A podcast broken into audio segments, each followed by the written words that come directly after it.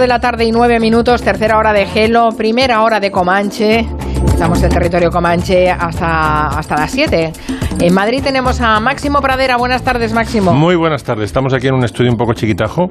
Mm, preferimos el grande, pero aún así vamos a dar el do de pecho. Bueno, pero estás muy bien acompañado y eso compensa con Noelia Danes. Buenas tardes, Noelia. Buenas tardes. A mí los piececitos no me llegan al suelo. Me han puesto en una silla muy alta y entonces parezco como la muñeca de, de Máximo. O sea, estamos muy raros hoy. Ay, por favor, haced foto, que haremos circular.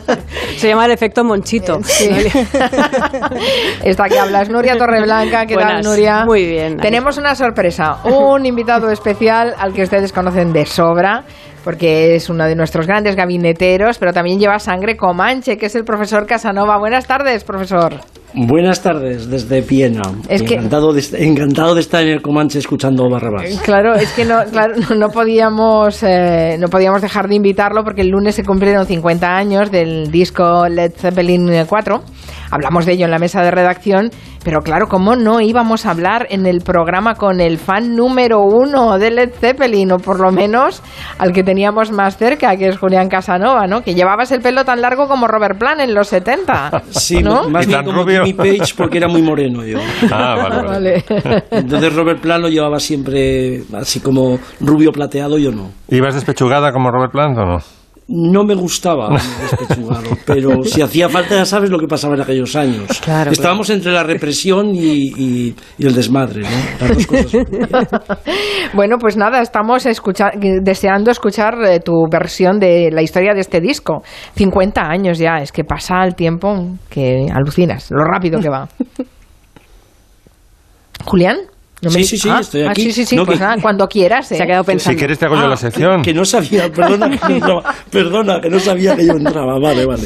Bueno, pues eh, 50 años significa que, que este disco llegó a España cuando yo tenía 15, lo recuerdo perfectamente. En aquellos años los discos casi siempre iban precedidos por, por un single que antes de que compraras el, el single sonaba en las ramolas y sonó por primera vez este disco con la canción Black Dog en las ramolas de muchísimos de muchísimos sitios. Yo había comprado ya los tres los tres discos anteriores de Led Zeppelin pero me di cuenta que este que por cierto salió sin nombre salió con una, una portada preciosa que se abría con, un, con una persona con un anciano que llevaba un, un fardo de leña y dentro una, una, una gran lámpara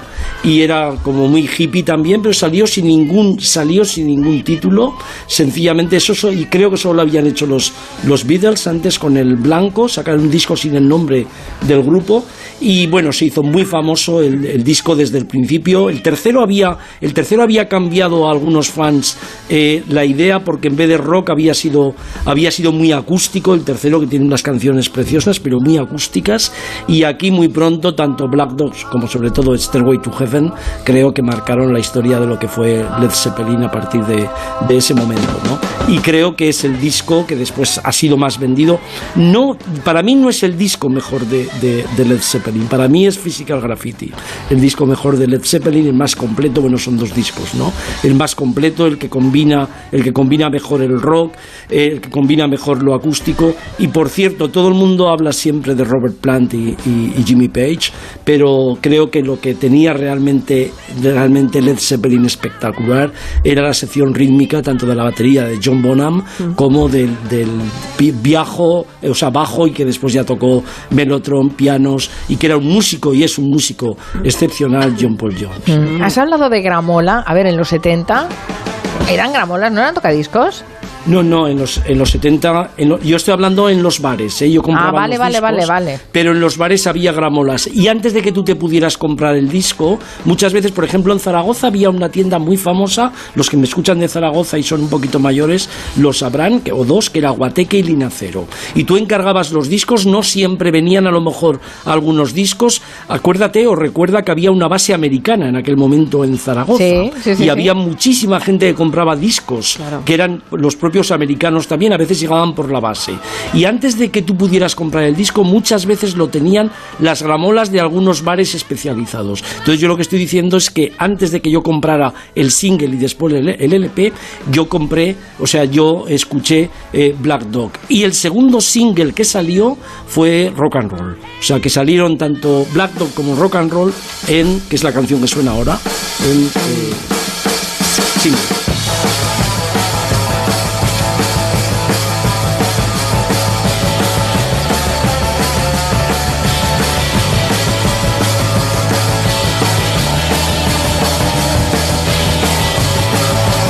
Que te daban muchas oportunidades hasta comprarte todo el álbum. Es decir, el single era una, manera de, probar, de catar si te gustaba y después ya ibas al álbum. Y en, el, y en el caso de los 70, yo no lo recordaba esto en mi época. Que podías ir al bar a ver si te gustaba o no la canción. Por supuesto, ponías dinero, ponías dinero y sonaba. O escuchabas las que, las que los que habían puesto dinero hacían sonar, ¿no? Y además las caras B, las caras B no siempre salieron en discos. En este caso sí, pero por ejemplo, la cara B de de, Immigrant Song, que es la canción con la que abre el tercero, la cara B que se llamaba Hey Hey What Can Do, en realidad no la tocaron nunca y solo después de que murió Bonham y empezaron a tocar de vez en cuando a partir del, de los 90 eh, Robert Plant y Jimmy Page sacaron esta canción que en realidad es un, es un unplugged. Por cierto, hay una versión espectacular, ahí me gusta mucho, un cover de esta canción de, de Shirley Crow. Shirley Crow ha hecho dos, dos covers de, mm. de, Led Zeppelin maravillosos, uno es rock and roll y el otro es eh, Dire Maker. Maker. con, acordeón. Hablaremos de covers después. Canción espectacular. Sí. Yo no sé bueno, ya ves que me he emocionado ya. Sí, ¿eh? ya, ya, ya. Pues. Recordando esa, esa época. Yo no sé si Max, eh, Max, ¿tú eras muy de Led Zeppelin o no? Yo era de los teloneros de Led Zeppelin que eran Jethro Tull. Siempre iban, eran más famosos Led Zeppelin y ellos actuaban de teloneros de Totul y tuvieron sus más y sus menos. Estaba la flauta. Ian Anderson y, Ian Anderson y, Robert Plant tuvieron eh, sus más y sus menos porque se metió con las letras Ian Anderson. Julián, el lunes estuvimos comentando los 50 años del disco, pero especialmente y concretamente los 50 años, o sea, las anécdotas alrededor de Starway to Heaven, de la canción un poco más conocida del disco. Y de, bueno, de lo que se extrajo en ese momento momento es que es una canción satánica que si pones el disco al revés aparecen mensajes satánicos. ¿Tú lo comprobaste en tus años eso, en casa? Eh, sí, que no, solo, no solo lo comprobé, sino que corría muchísimo. Lo que no corrió en aquel tiempo fue el famoso plagio, que después le acusaron de que... ¿Os acordáis, no? Con esta canción. Pero sí, es una, es una canción que reúne, reúne absolutamente todo. La voz maravillosa de, de Plan, con un ritmo lento, la entrada a la batería dentro de, de, cuatro o cinco estrofas, después de There is a Lady who, uh, there is a lady who Eh, everything Touches Gold o something like that, ya. Entonces, eh, después de, la música entra la batería y al final hay una culminación de, rock espectacular. Así que me parece que esta canción reúne un poco todo lo que es, en mi opinión, eh, Led Zeppelin. Y por supuesto la doble guitarra, que en aquellos ah, años no la llevaba prácticamente. La, Gibson doble mástil, sí, sí. Claro, después, el, perdón, el doble mástil, después lo llevó muchísimo en el de Eagles, ¿no? El guitarra, uno de los guitarras de que era el Feather, ¿no? Se llamaba. Mm. Eh, lo, llevó bastante, pero hasta Jimmy Page yo creo que nadie había tocado de esa forma y además con el arco de violín un doble mástil, ¿no? ¿Eres rockera, Noelia? Sí, no, os estoy escuchando, es como estar en casa cenando, pero yo tengo un hijo adolescente músico y claro, estas son todas sus referencias. Entonces, esto es mi cena de todos los días. El monólogo correspondiente del disco y tal, pero me, me encanta, claro, sí, sí, esto es mi banda sonora diaria. Bueno, nos ha colgado Noelia Dávez la foto en la que se comprueba que es una muñequita que no le llegan los pies al suelo. Eh, bueno, eh, a mí me pasa todos los días, no le había dado importancia. a partir de ahora me lo miraré de otra manera. Una cosa, una cosa interesante que quería comentar ¿Mm? es que, bueno, no tocaron nunca en España porque murió Bonham en 1980 y que la gente a veces, como ha visto estas bandas que continúan, no digamos ya los, los Stones, ¿no? Pero estas, estas bandas que, como, que continúan 65, 70 años, que yo creo que hay una cosa que identifica también a Doors, ¿no? Pero identifica a Led Zeppelin y a Beatles, y es que cuando, cuando deshacen la banda, cuando, cuando, o porque muere Bonham, o porque deshacen la banda los Beatles, apenas tienen todos 30 años. Es decir, que toda la carrera prolífica de Led Zeppelin, ¿no? Igual que la de Beatles, pasa prácticamente hasta que ellos tienen 30 años. Entonces tú ves a, Jimmy Page, que ha tocado la, guitarra con, con antes de Led Zeppelin, y ves que en realidad en 10, 12 años ¿eh? se comen prácticamente todo lo que es esta referencia de historia de rock, pues tiene muchísimo, tiene muchísimo mérito. ¿Cómo hubieran aguantado, cómo hubieran aguantado ellos el paso del tiempo respecto a otras bandas? No lo sé. Es evidente que, la muerte de John Bonham le convirtió a él en el, en el mítico batería. Él aparece siempre en las listas como el mm. número uno de, de los baterías de rock. Posiblemente si no hubiera muerto no sería así, pero es una banda que creo que, que marcó, marcó una época no solo para la gente que nos gustaba, sino de referencias de músicos, ¿no? Y eso sí que también los convierte un poco en, míticos. A mí me parece que Led Zeppelin no hubiera aguantado a ese ritmo 12 o 13 eh, LPs.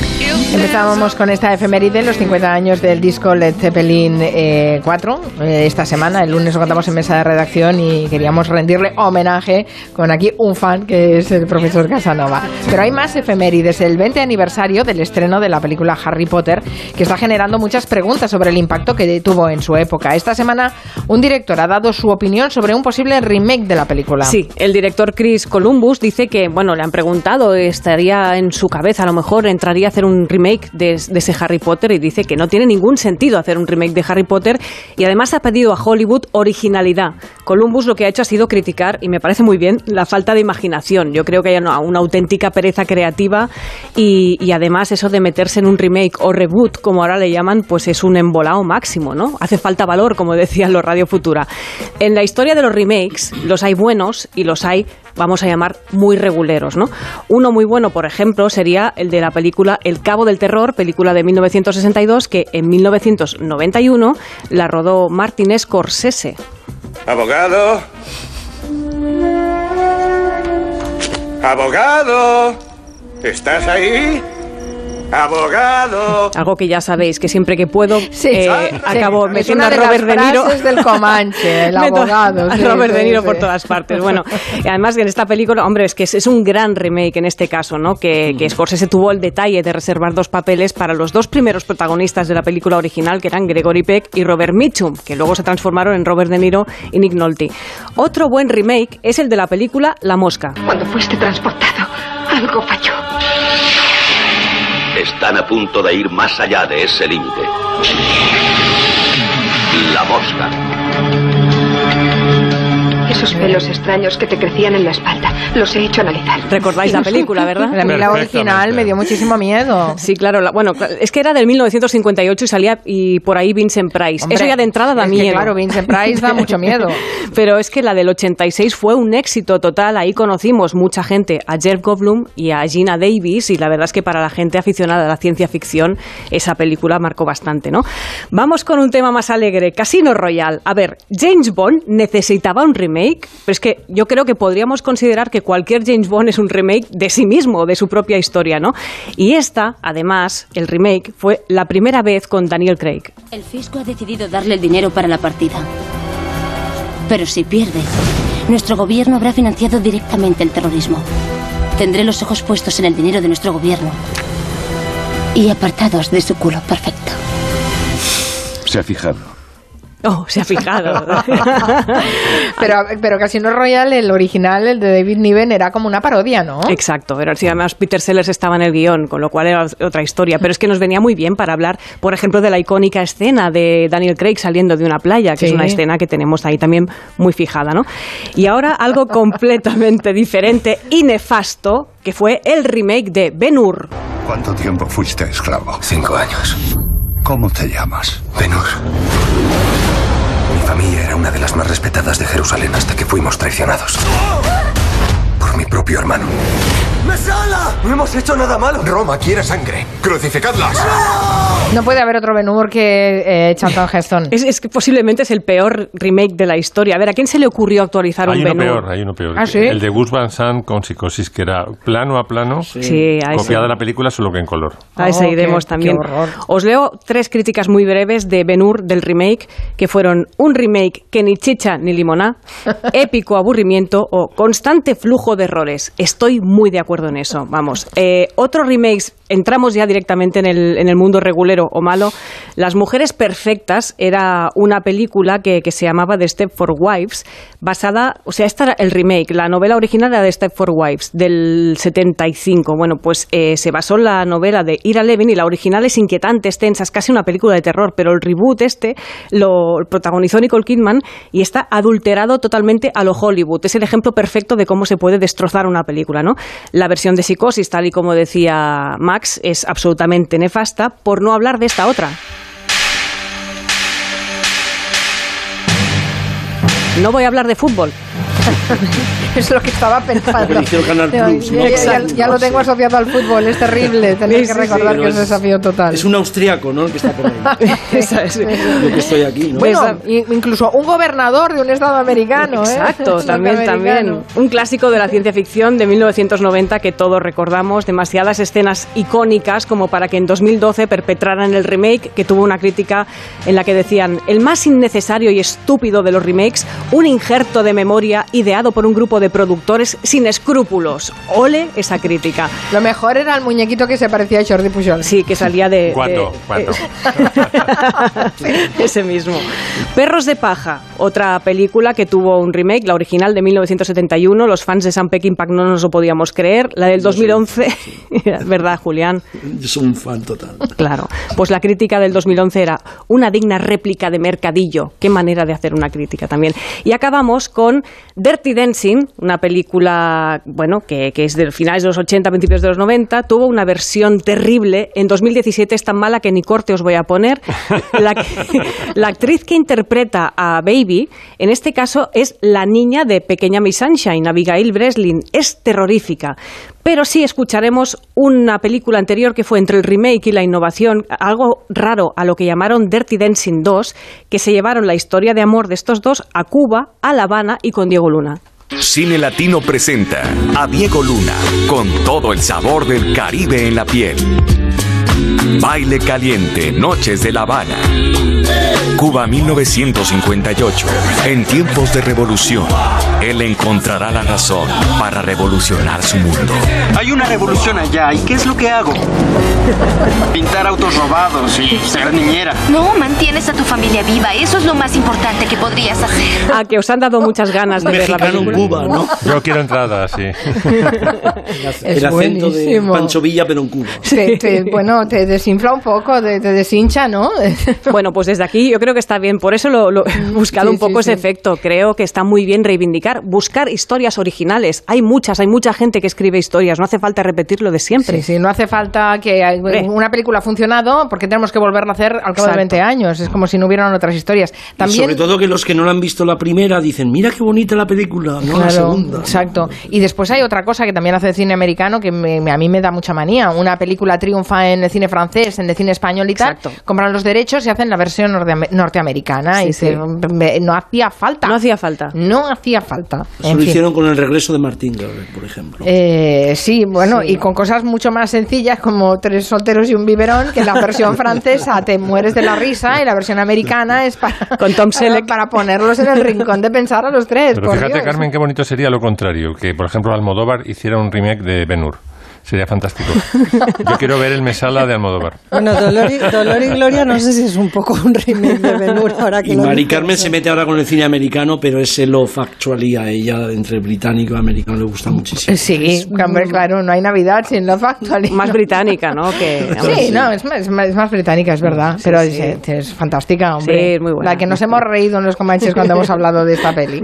Vamos a hacer una pausa, nada, dos minutos, y después seguimos hablando, no de remakes, pero de lo que sería un remake a la música, los covers, que nos En cuenta Máximo Cero, Pradera. Julia en la onda.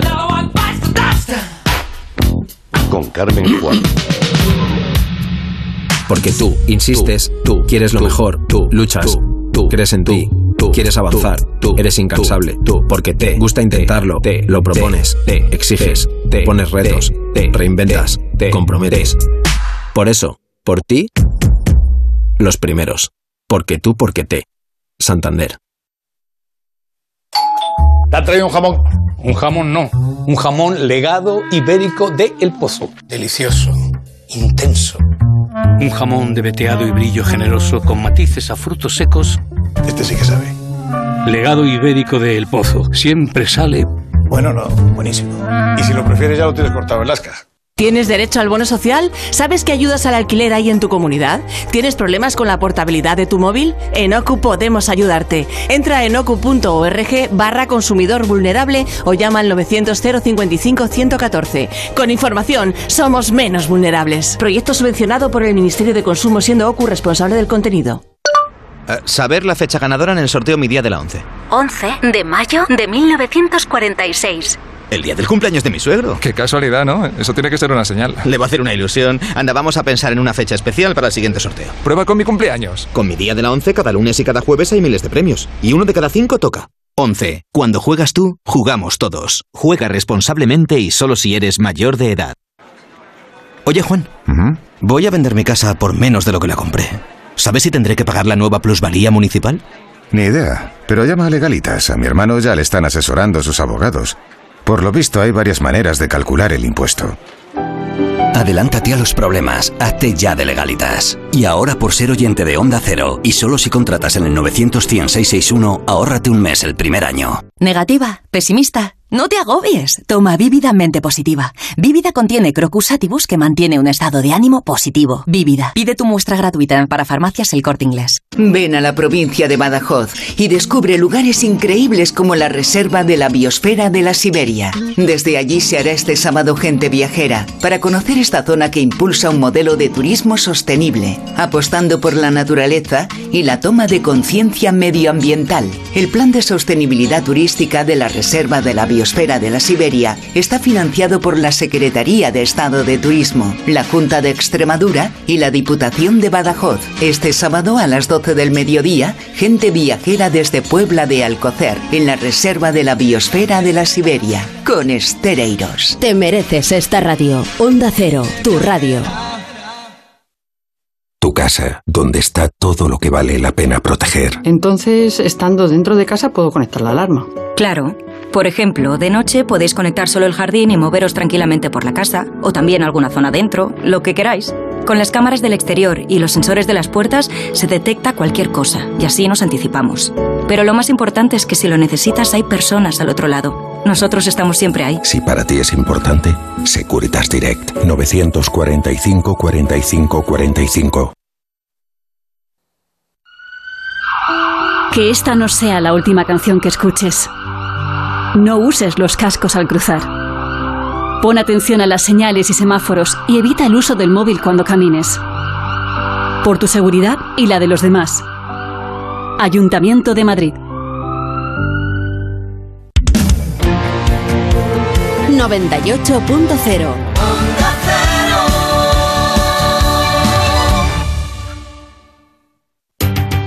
Adelgazar, adelgazar, adelgazar. 91 192 32 32. Cuerpo libre. 91 192 32 32. Cuerpo libre.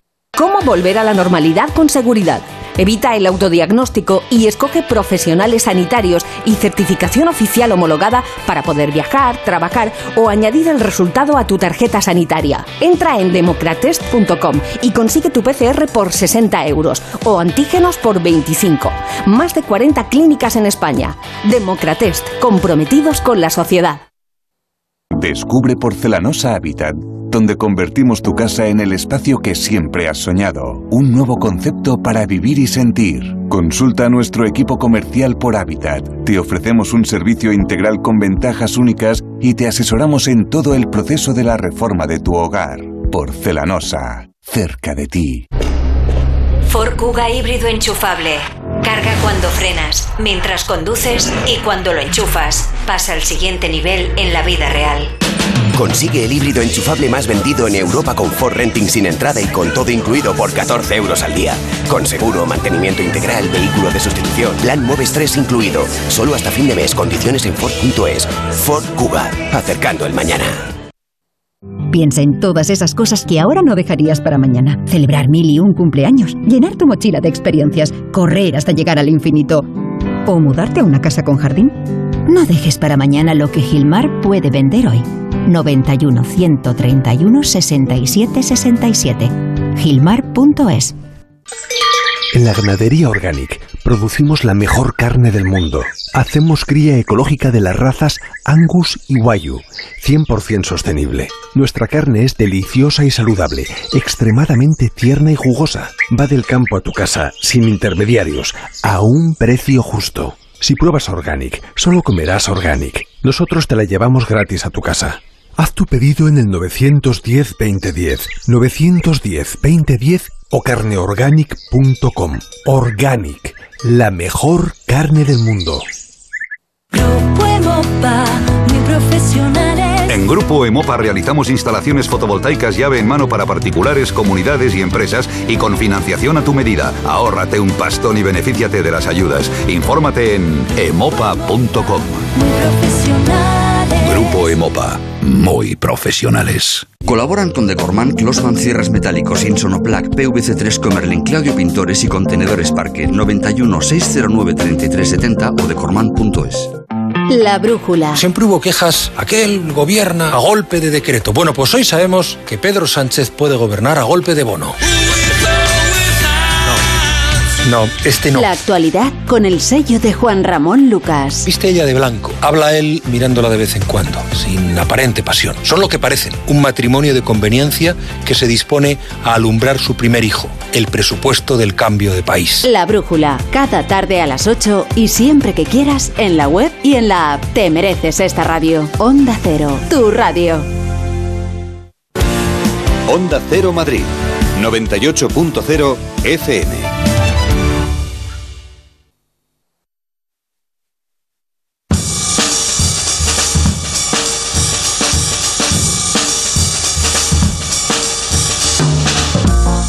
Advierte José del Cura que en diciembre Steven Spielberg estrena el remake de West Side Story. Sí. Y no sé si es- era necesario. Era necesario, porque hicieron un whitewashing con Natalie Wood, pusieron a una rusa a interpretar a una puertorriqueña. Eso no vale. Bueno, visto así, pues vale. Herman Ross dice, ojo que Ben Hur de Charlton Heston ya es un remake de otro Ben Hur de 1925. Sí, pero el que más tenemos en la cabeza es, Es el es de ese. Heston, sí, claro, no sé, de 25 y yo no lo he visto. El que más tenemos en la cabeza en realidad es el de Cruz y Raya, que es el mejor. También. Por cierto, que al hilo de los remakes, Máximo Pradera nos, eh, nos trae eh, covers. Claro, es que bueno, se llaman también remakes en, en inglés, se llaman cover version o, o remakes y son una industria, son una industria muchísimo más importante que los remakes de cine, porque hay bandas enteras que viven de, copiar a otros grupos. Por ejemplo, eh, profesor, hay un- una banda que copia Led Zeppelin, solo toca Led Zeppelin, versiones de Led Zeppelin y se llama Led, eh, Led Zeppelin. Qué originales. Y incluso hay, me he enterado que hay una, una banda que eh, versionaba a Judas Priest y el, uno de los músicos acabó eh, integrando yo- Judas Priest. O sea, dio el- Ah, hizo- le hicieron el upgrade y saltó a la banda. Ya estaba entrenado. Qué bueno. Sí, entonces bueno, vamos a hablar de algunos eh, re- remakes, algunos cover version que me llamaron, me llama mucho la atención. Por ejemplo, los Beatles se presentan en enero del 62 de la mano de Brian Epstein en, en la discográfica Decca con esta versión de una canción de Consuelito Velázquez, la jalisqueña, que se llama Bésame mucho. Bésame, bésame mucho. Each time I give you a kiss, I hear music divine. Toma ya. So bésame, bésame mucho. Paul McCartney, claro. ¿Sabéis lo que les dijo el productor de Decca? ¿Qué? Siguiente. Es que es horrible. Pues eh, eh, Brian Epstein llevó una, una cinta, bueno, llevó a los Beatles en realidad, los llevó a Londres a Parlophone a que hicieran una demo para en vivo para George Martin en junio de ese mismo año, después de fracasar en enero. eh, y los cogió con la misma, con una, está las dos versiones, la de Decca y la de Amy, están colgadas en YouTube y son muy parecidas. Y sin embargo, George Martin les, les cayó bien el sentido del humor de los Beatles y la, la garra que tenían en directo y los, y los fichó. No lo había oído nunca, ¿eh? Sí, Este, aunque, los- aunque, aunque le dijo a Brian Epstein que, que sepas que la cinta que me has traído es caca de la vaca. ¿eh? Eh, o sea, siempre abominaba de la primera cinta que le dieron. Nada. Bueno, hay una película del año 44 que, bueno, es un poco cursilona, pero a mí me encanta, mm, que es eh, Meet Me in San Luis con Judy Garland, que es una familia que vive en San Luis, entonces el padre sale un trabajo en Nueva York y les fastidia a los cinco hermanos, cuatro niñas y un niño, eh, la gran feria de San Luis que se va a celebrar, me parece que después de Navidad o esa misma Navidad, no quieren irse de San Luis. ¿no? Entonces eh, Judy Garland a su hermana pequeñita le dice, bueno, no, no podemos tener de ninguna forma una gran Navidad, pero vamos a tener por lo menos una eh, Merry Little Christmas, una pequeña Navidad, vamos a, tratar de consolarnos. Bueno, pues el gran productor y actor Max Pradera adaptó esta, este famoso tema de Judy Garland a formato de comedia musical para felicitar a sus followers en Twitter un año que sus followers crecieron espectacularmente. Yo que sé, pasé de 90.000 a 130.000. Y les hice una versión que se llamaba Merry Little Twitter.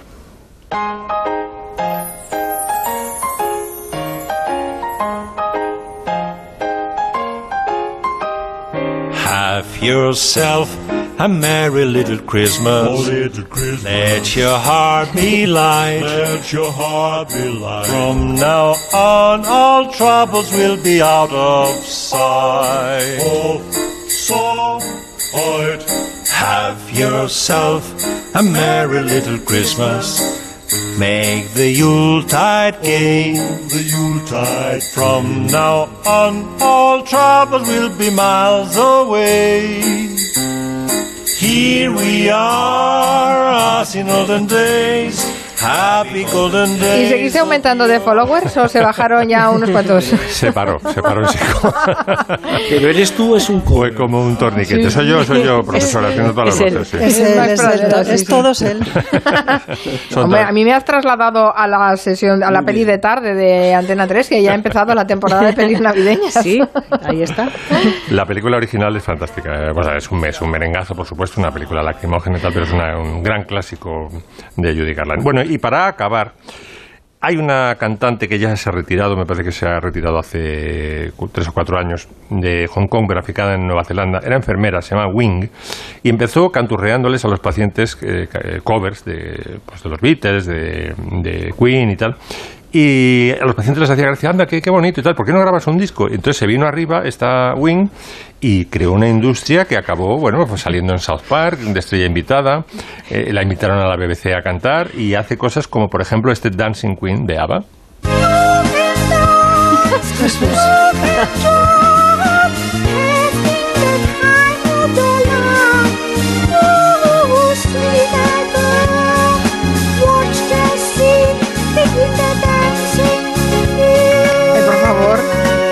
sabes lo que es Wing, ¿eh? es una industria, o fue una industria. Ya, pero es horrible. Bueno, es tan horrible ya, pasado un límite de horrible, ya empieza a hacer gracia. Es como el pulpo, ¿sabes? No, que se aparece en South Park, como decía Max, o sea, es que ya tienes una categoría mundial. Exacto. Y además controlando, Nuria, o sea, dijo que el, el dibujo se parezca a mí, o sea, estuvo tuvo control creativo sobre su, su aparición estelar. Increíble esta señora. Sí, sí, sí, es verdad. Hay un punto de inflexión en que las cosas horribles empiezan a hacer gracia. Empiezan a hacer gracia. Es verdad, es verdad. Ahora, hasta llegar a ese punto de inflexión, bueno, hay que aguantar, ¿eh? Qué sufrimiento. Ay, por Dios. Vamos a quitar esto, por favor. Wing, Wing, como Vamos ala, a poner algo mucho mejor, va. I love you, Alice.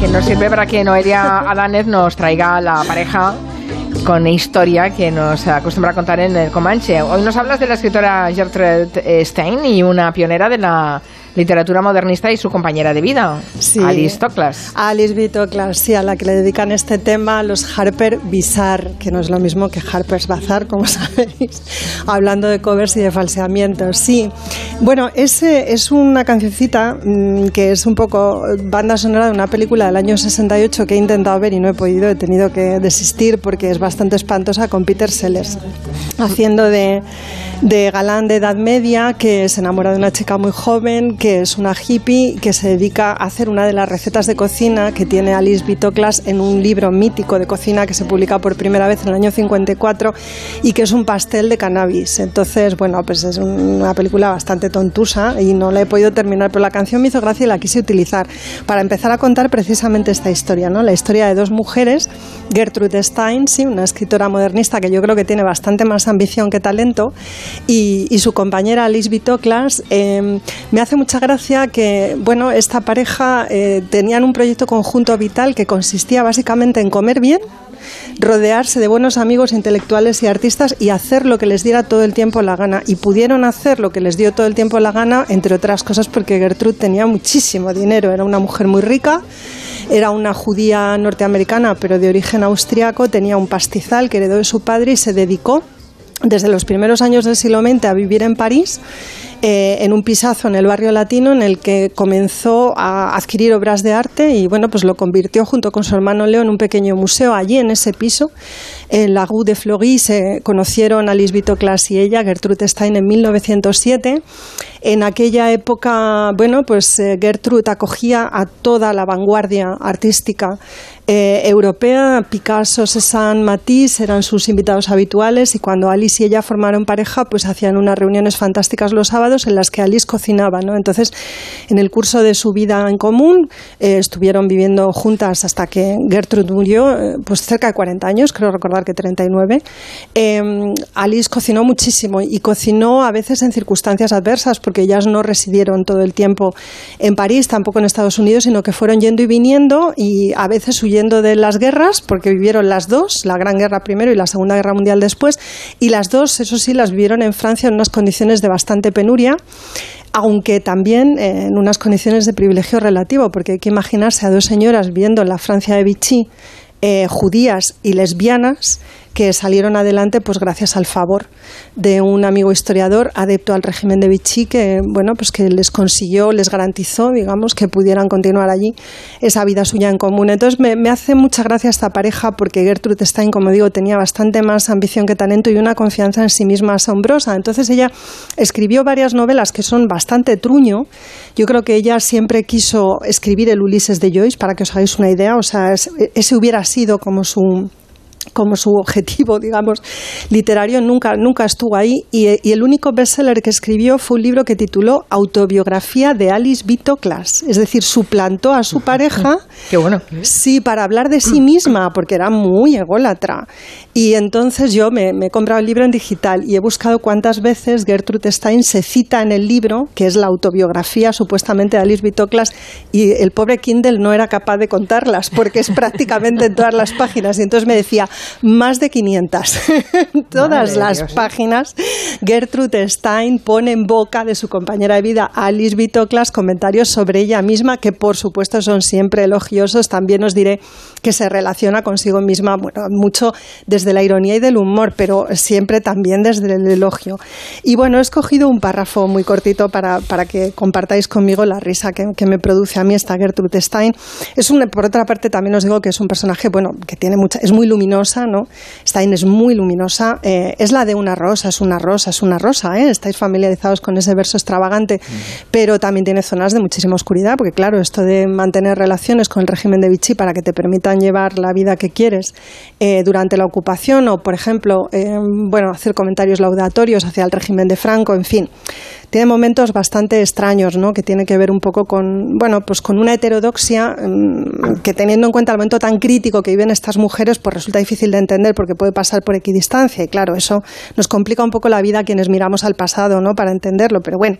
Bueno, un ejemplo de párrafo que me hace mucha gracia y que además nos pone en suerte a un personaje al que espero dedicarle también algún, algunos ratitos, quizá la semana que viene, que es Minaloy. Dice ella, Javeis y su esposa, más tarde Minalois, Javeis es un pintor.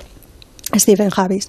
Más tarde Mina Loy también estaban en Florencia. Fueron de los primeros en interesarse por la obra de Gertrude Stein. Claro, ella habla en tercera persona de sí misma porque pretende que es Alice Class, ¿no? A Harris le fascinaron los fragmentos que leyó del original de ser norteamericanos. Sin embargo, defendió la necesidad de las comas. Gertrude Stein afirmó que las comas eran innecesarias, el sentido debía ser intrínseco y no había por qué explicarlo mediante comas. Y por otra parte, las comas no eran más que un signo para indicar que había que detenerse a respirar, pero que cada cual debía saber cuándo quería pararse a respirar. Aún así, como apreciaba tanto a Javes y este le había regalado un cuadro precioso, le regaló a su vez dos comas. No obstante, que añadir que al corregir el original eliminó las dos. Esta es Gertrude Stein, ¿no? O sea, hacía lo que le daba la gana, mantenía una relación siempre como un poco interesada con todas sus amistades y sobre todo trata a lo largo, de, a lo largo del libro eh, de que parezca que su obra tiene valor, como no lo tuvo de cara a los lectores, porque realmente es muy difícil leer a, a Gertrude Stein, pues que parezca que sus contemporáneos sí que lo valoraron, valoraron y admiraron su trabajo. Y como digo, os quiero poner un poquito en suerte al personaje Minaloy, creo que, que Joan me va a pinchar una canción muy bonita. Me voy encender un cigarrito, ¿eh? Give me that old fashioned morphine. Give me that old fashioned morphine. Give me that old fashioned morphine. That's good enough for me. Well, it was good enough for my grandpa. It was good enough for my grandpa. That was good enough for my grandpa. That's good enough for me. Bueno, lo que quería era terminar simplemente eh, diciendo que después de morir Gertrude Stein, en algún momento algún editor avezado le pidió a Alice Class que escribiera un libro en clave autobiográfica tratando de responder a esa falsa autobiografía de Alice Class que Gertrude Stein había convertido en un bestseller en el año 32 y a Alice lo que se le ocurrió fue escribir el libro de cocina.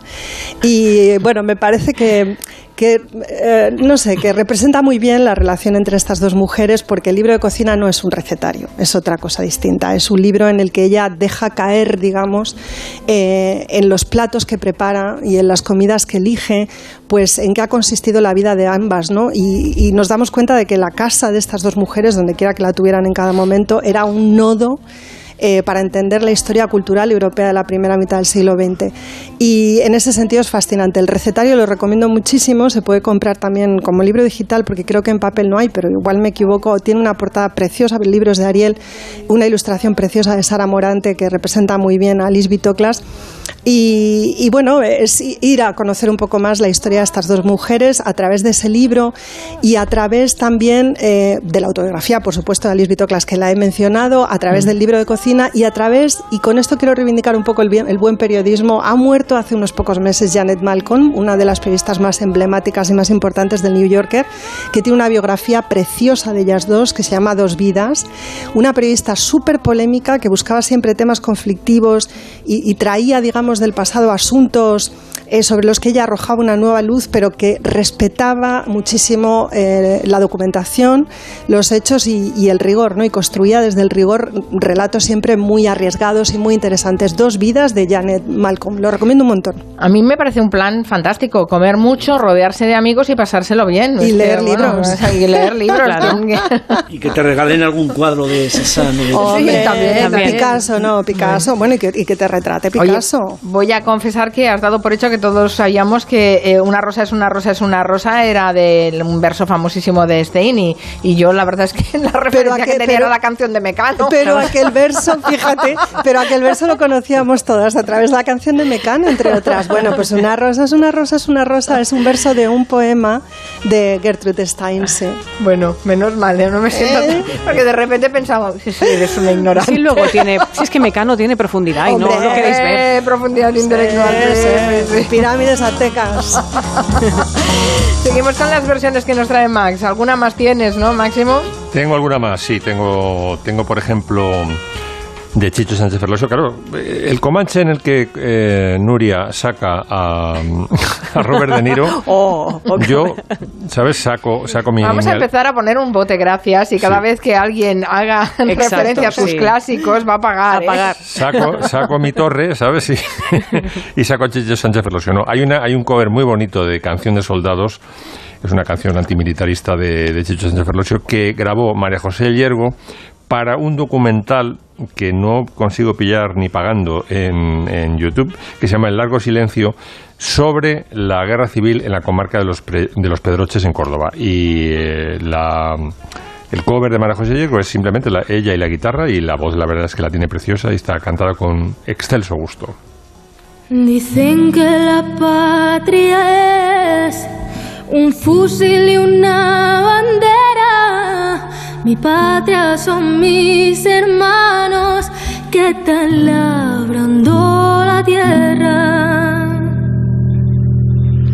Mi patria son mis hermanos que están labrando la tierra, mientras aquí nos enseñan cómo se mata en la guerra. Ay que yo no tiro que no, ay que yo no tiro que no, ay que yo no tiro contra mis hermanos. Ay que yo Cover- hay covers que y covers, ¿eh, Max? Sí, sí. Algunos buenos y algunos malos. Este es uno- A ver qué te parece este cover, Carmen. Es una. Yo creo que le quitas, fíjate, le quitas la calimba y se queda en nada, como diría Julia. Es una cantante coreana, pero afincada en Francia, incluso se ha formado en el conservatorio de Lili Boulanger, de Lili Nadia Boulanger. Se llama Jun Sun Na. Y canta My Favorite Things, que es un clásico de sonrisas y lágrimas, pero que luego ya sabes que lo han versionado todos los músicos de jazz. Ella misma es música de jazz, ¿no? Y la canta a palo seco, simplemente acompañándose con una calimba, que es un instrumento africano muy chiquitín, con unas laminillas de metal que las vas pulsando con los pulgares a medida que vas cantando. Esta es la versión de My Favorite Things de Yoon Sun Na.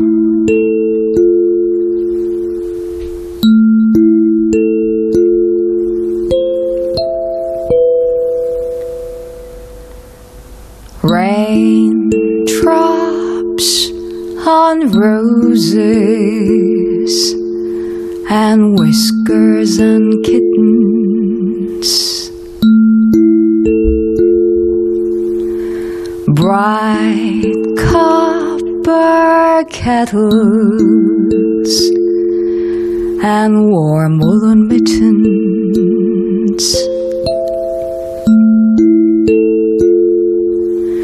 brown paper packages tied up with strings. No necesita más, ¿eh? Fantástica esta Qué voz. delicioso, ¿no? Qué cosa tan... Ha convertido la canción, si fijáis, en una especie de mantra, Sí. pero es súper relajante, vamos. Es maravillosa. Fantástico. Yoon Sun Na se llama, Fantástico. Bueno, profesor Casanova, gracias por haberse venido al Comanche desde Viena. Por cierto, que he leído hoy que el gobierno de Austria pretende confinar a los a los que no estén vacunados y que se ponen duros. Estamos, eh, está Austria bastante, bastante mal. Y todo porque, porque además es un país que funciona, como sabe todo el mundo, es paradigma en muchas cosas, entre ellas la, sanidad pública, pero hay un partido de ultraderecha que presionó al gobierno para que no, eh, no obligara a la gente o no estimulara las vacunas. Y, y Kurz les hizo caso, es un país con más del 30% de gente que no se ha vacunado. Y están secuestrando a todos los demás porque este es un país que no merece realmente por, por eso. Al final ha sido una decisión política. Por cierto, que Kurz acabó en un escándalo también político que tuvo que marcharse. un un escándalo que nos recuerda mucho a, a los Gürtel en, en España. Y ahora están, ahora tienen un verdadero problema. En, en algunos sitios ya están diciendo que incluso puede haber otra vez confinamientos. ¿no? En fin, estamos, está, está preocupándose la gente muchísimo, sobre todo la gente, la gente responsable, la gente que trabaja, que se lleva su, su mascarilla. Y sí, ahora han hecho una cosa, que es que los PCRs PCRs que eran, que eran gratis, porque no se atrevieron a quitar eh, que fueran gratis, y los PCRs que además eh, valían para entrar en un restaurante, a partir de ahora solo, solo sirve la vacunación de las dos dosis. ¿no? Y están también haciendo un esfuerzo para vacunar el- con el bus, con la tercera. Así que todo eso, todo eso es Austria, pero además hay otra, otra cosa muy importante. Eh, esto, de, esto de la pandemia, que en, Alemania, en Alemania en estos momentos se está viviendo también de una forma muy clara, está además trufado por el gran tema que nos va a salpicar de verdad, y aquí está más cerca que, que España, que es todo lo que está pasando en, en la, frontera, frontera. con, en Austria, ¿no? Con un país también que de, de nuevo, de nuevo Bielorrusia, de nuevo no cumple ninguna de las normas que marca eh, lo que ha sido la, la consolidación de la democracia en la segunda mitad del siglo XX. Sí, sí, tremendo. en, eh, Europa. Así que muchísimas gracias, me ha encantado estar Ten- con, tenemos un con- observador de con Noelia que hace muchísimo, Sí, con mucho que muchísimo no que no, la- coincidíamos, que sí. no coincidía con Max, por supuesto, que ya sabe el cariño que nos tenemos, y, y Nuria, porque sin Nuria yo no estaría aquí. Ay, que hace. Mari Carmen que a ti mucho hablar del profesor Casanova, pero la única que realmente está interesada en que yo vaya al Comanche es Nuria, ¿eh? Nuria Torreblanca, y ya saben que la quiero por todo. Ay, profesor, pero con lo que yo lo quiero. Aquí te queremos todo, Julián. Gracias, profesor Casanova, Máximo bien. Pradera, Noelia Danez. Nuria se queda. Hasta luego. Venga, hasta viernes. Adiós. Hasta luego, fin de semana.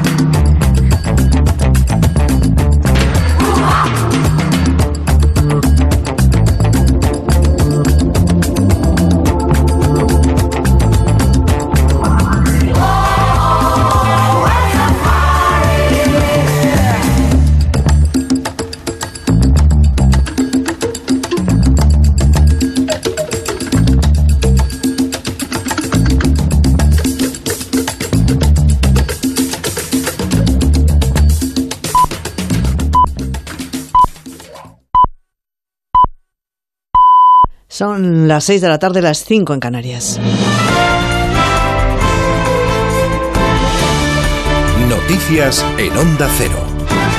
Buenas tardes. Empezamos mirando los datos sobre la evolución de la pandemia que acaba de notificar el Ministerio de Sanidad y que confirman la tendencia al alza en el número de contagios, cuatro puntos más de incidencia acumulada en las últimas 24 horas. Estamos ya en los 71 casos por 100.000 habitantes. Jorge Infer. Y las comunidades que más preocupan son Navarra, País Vasco y Aragón, que se sitúan por encima de los 100 casos. La incidencia por grupos de edad no es buena en los menores de 11 años, aunque se mantiene en 80 puntos, que es la misma cifra que ayer. Si nos referimos a los brotes que el Ministerio de Sanidad actualiza cada viernes, los datos más relevantes son los 134 que se notifican en el ámbito social, 100 brotes en centros educativos y otros 40 en el ámbito laboral. La presión hospitalaria se mantiene y también lo hace el porcentaje de camas, de camas UCI ocupadas por personas con la enfermedad en un 4,80%. Son los datos de una jornada en la que Sanidad notifica 4.353 contagios y 26 fallecidos. En la isla de La Palma, el perímetro de las coladas del volcán ha alcanzado los 53,4 kilómetros. Según la última actualización del Cabildo, ya son más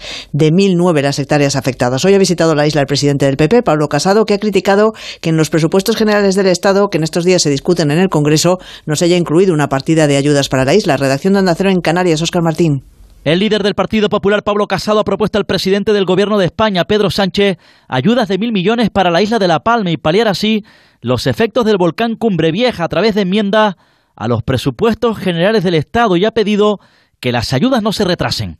Hoy, además de, apoyar al presidente del gobierno en los anuncios que ha venido haciendo, pidiéndole, eso sí, que lleguen cuanto antes las ayudas, que no pase como ha pasado con Filomena, como ha pasado con los incendios de Ávila, que no podemos esperar meses para que lleguen materialmente ya los afectados. Además de eso, hemos traído propuestas que se han registrado hace ya unos días como enmiendas a los presupuestos generales del Estado para el año 2022. Mientras el Cabildo Insular de La Palma ha empezado a repartir las donaciones a los damnificados, 7 millones y un máximo de 3.000 euros por familia. La Unión Europea y el Reino Unido han aliviado la tensión en las últimas semanas por las exigencias de Londres y se dan una nueva oportunidad para negociar el futuro de Irlanda del Norte sin romper unilateralmente el protocolo de para sacar adelante el Brexit. Parece que desde Londres se ha rebajado el tono y se ha mostrado la disposición para retomar la negociación con buena voluntad. Corresponsal en el Reino Unido, Celia Maza. El vicepresidente de la Comisión Europea, Maros Sefcovic, ha dado la bienvenida al cambio de tono de Londres después de que David Frost, ministro del Brexit, que amenazaba hace tan solo un par de días con suspender el protocolo de Irlanda, ha mostrado ahora su disposición de volver a negociar con buena voluntad.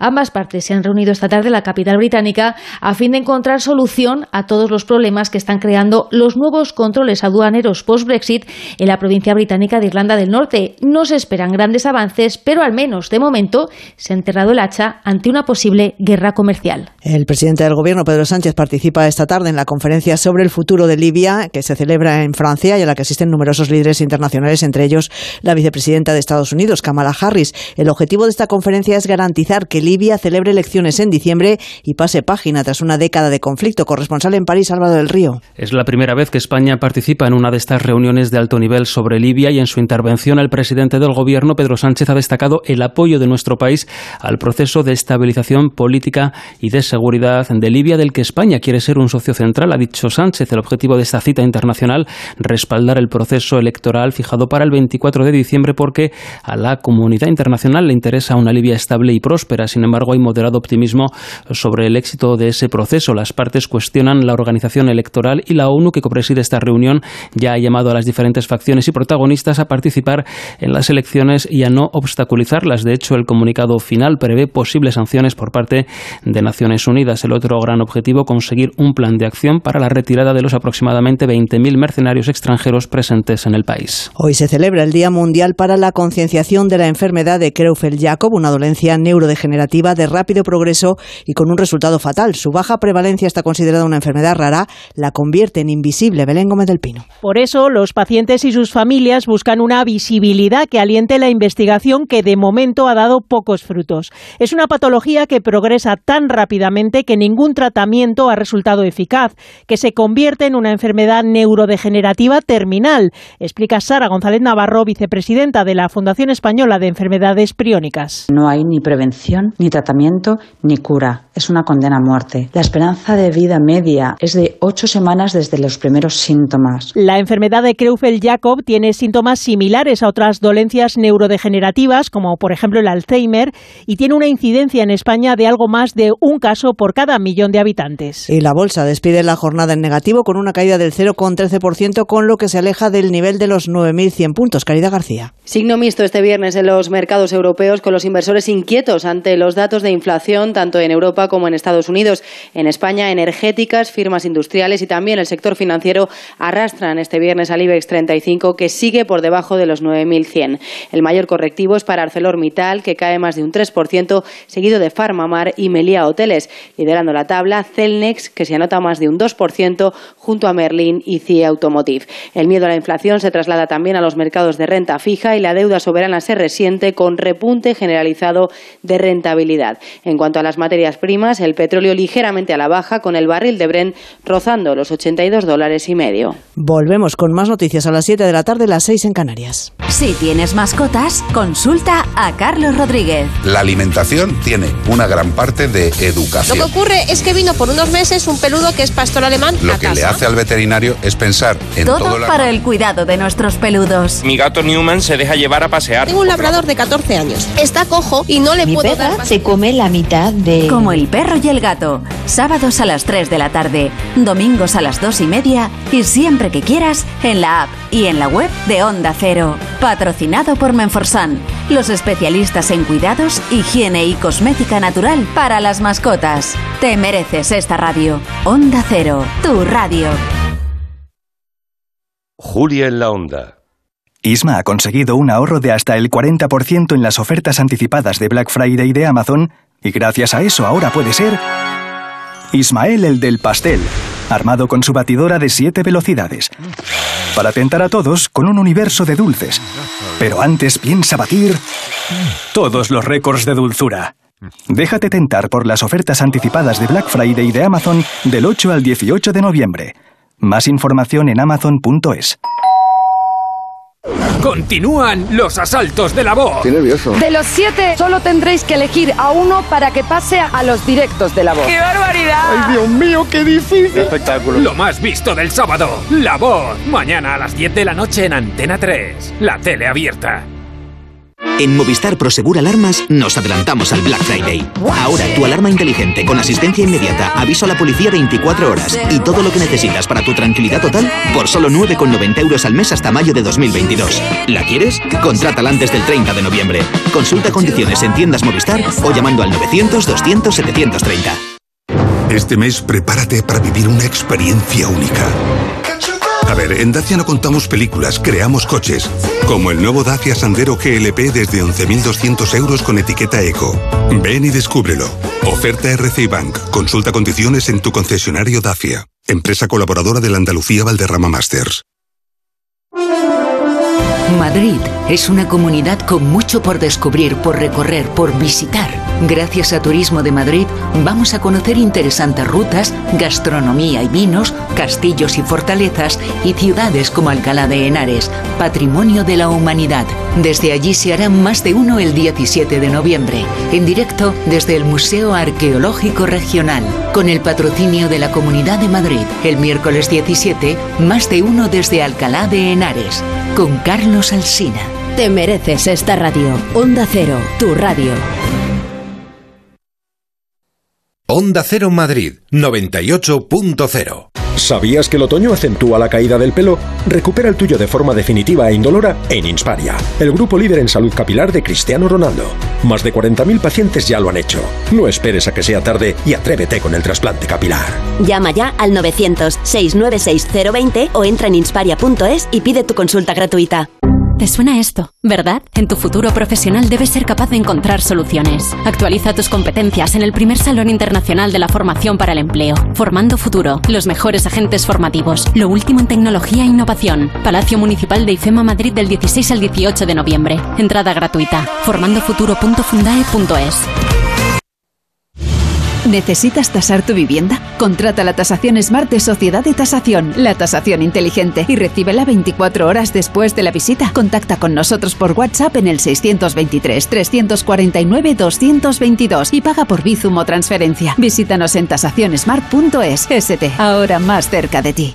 Tiendas Omnium, tiendas de descanso. Ven a descubrir el Black Friday de las tiendas Omnium, porque nuestro Black Friday ya ha comenzado. Descuentos del 50, 55 y hasta el 60%. Flex, Tempur, Vultex, Picolín. Los mejores colchones a los mejores precios. Ven a las tiendas Omnium. Encuentra la tuya en la tiendasomnium.es. La verdad es que no quiero adelgazar. Pero bueno, sí, sí quiero adelgazar. No, no quiero adelgazar. Pues este mes tienes hasta un 43% de descuento en el método Adelgar. ¿Hasta un 43% de descuento? Lo tengo clarísimo. Quiero adelgazar. Reserva tu consulta informativa gratuita en el 91 577 44 77 y en adelgar.es. Y bye bye kilos. Hola familia, hoy vengo a presentaros mi nuevo libro, La cocina de tu vida. Alcachofas con vinagreta de mostaza, salmón con aguacate y rúcula o pavo relleno de dátiles y champiñones. 950 recetas fáciles, rápidas y saludables que nos descubren el placer de cocinar. La cocina de tu vida. El nuevo libro de Carlos Arguiñano que nos hará la vida más fácil. Editorial Planeta. Y a cocinar rico, rico.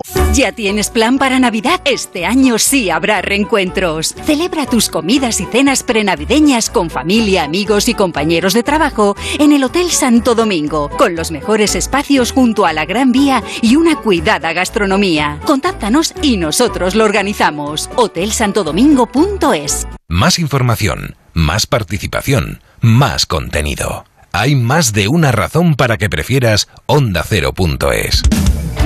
En ondacero.es tienes la radio en directo, la actualidad y las noticias al momento. Y por supuesto, lo mejor y más destacado de cada programa, para que puedas escucharlo donde y cuando quieras. Ondacero.es. Más y mejor.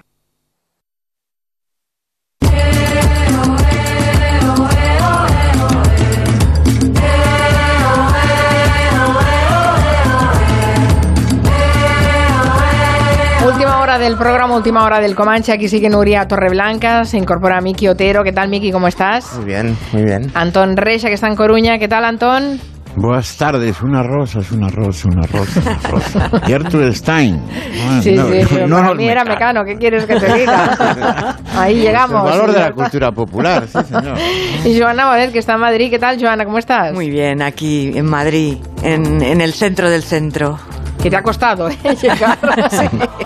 Porque estamos Menudo muy a la atasco. periferia, sí, menudo atasco. Bueno, recién llegado de Málaga tenemos a Miki Otero, que se lo ha Sí, pasado sí. divinamente en Málaga. Sí, sí, soy un embajador de Málaga ahora mismo. O sea, cualquiera que se me acerque acaba viviendo allí. Lleva 10 Está- 10 está- minutos hablando de Málaga y Nuria y yo mirándolo. No, vosotros diciéndome que pensáis lo mismo que yo, que es que es Sí, una ciudad es que, verdad, que verdad. Una ha ciudad puesto fantástica. mucho dinero en cultura y está ahora mismo encendidísima. Sí, está, este- está estupendo Málaga ahora mismo, sí, sí, sí.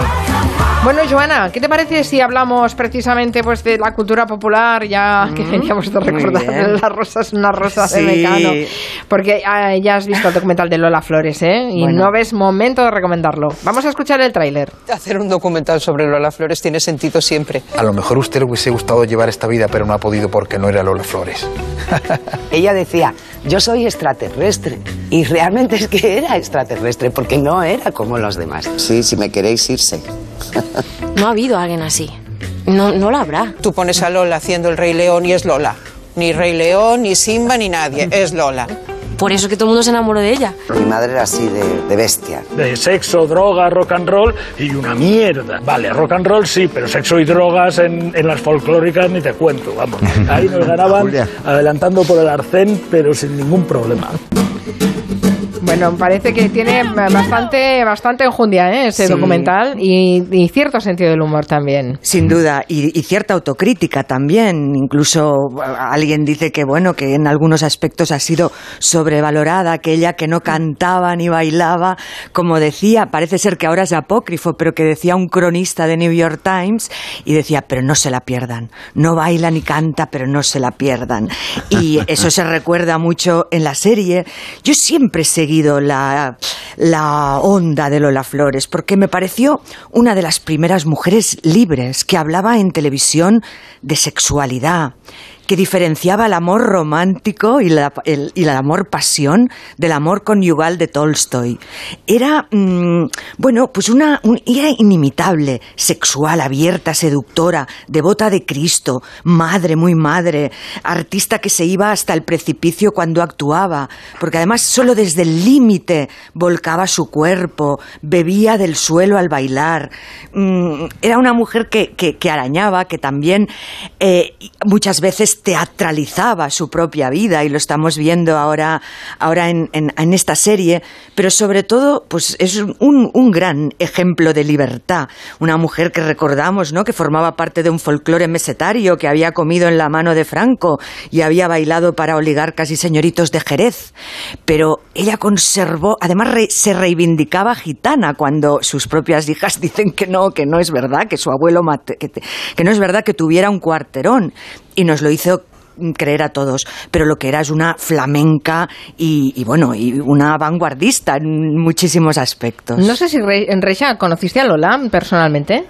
No, no, no conocía a sus hijas, que conservan algo de ella, pero bueno, Mm. coincido, ahí sonaba la, la voz de mi amigo Julián Hernández, de Siniestro Total, Sí. en el tráiler, y coincide, coincide con él, y las, ahí el mito ese de, de- de las eh, disrupciones, digamos, de Mm. Lola Flores por el mundo, es, es atractivo el personaje. Muy atractivo, muy atractivo.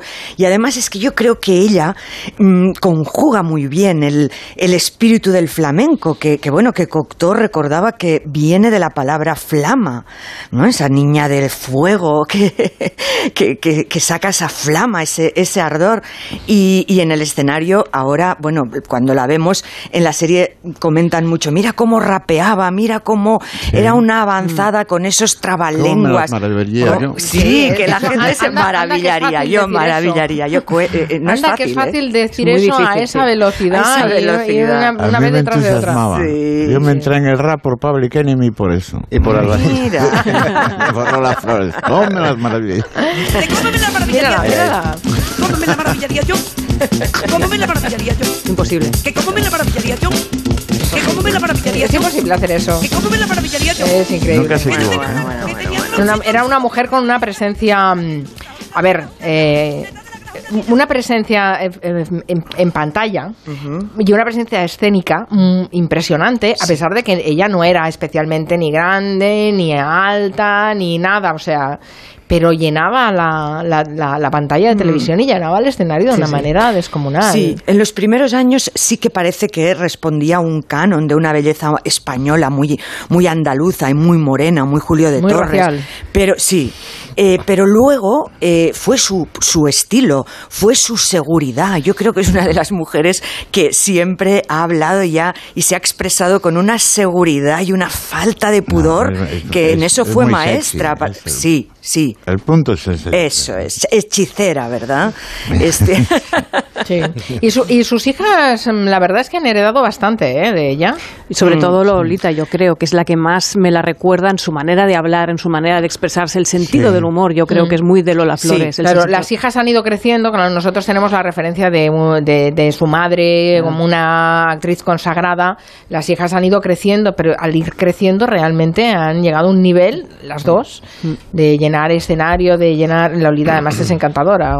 Y Rosario, también, y sí, Rosario además lleva la- esa fusión ya de, eh, de Lola con, con Antonio Flores, ese tándem, ese ticket, que el pescadilla, bueno, yo no me canso de reivindicarlo porque tenía un compás y cuando hace versiones, de que hoy sé que vais a hablar de versiones, cuando versiona a, a clásicos, ¿no? A Croners, es una maravilla, eh, y boleros. Mm, Creo que el, el ritmo que tiene hoy, ayer, ayer veíamos en el documental a Rosario bailando con los padres cuando tenía tres añitos. Y Mira, mira que- el pescadilla cómo suena, ver. mira, mira. Oh.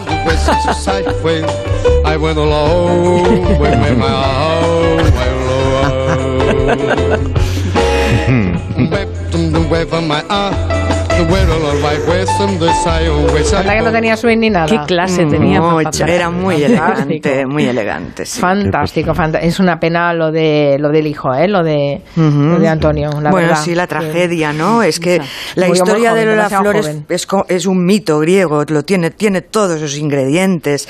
Como ella habla de la droga, ¿no? Al principio, con esa condescendencia que decía, bueno, un día te metes una rayita y otro día el pucherito, al, al día siguiente el pucherito y te quedas bien y tienes que saber decir a todo que sí, cuándo y cómo. Pero claro, Pero luego tomó partida por, por el hijo, ¿no? Tomó partida y avisaba a los jóvenes de que eh, tuvieran tanto cuidado con la heroína en aquellos años que estuvieron muy golpeados, ¿verdad? Por, por los años de plomo y los años del caballo. Ujú.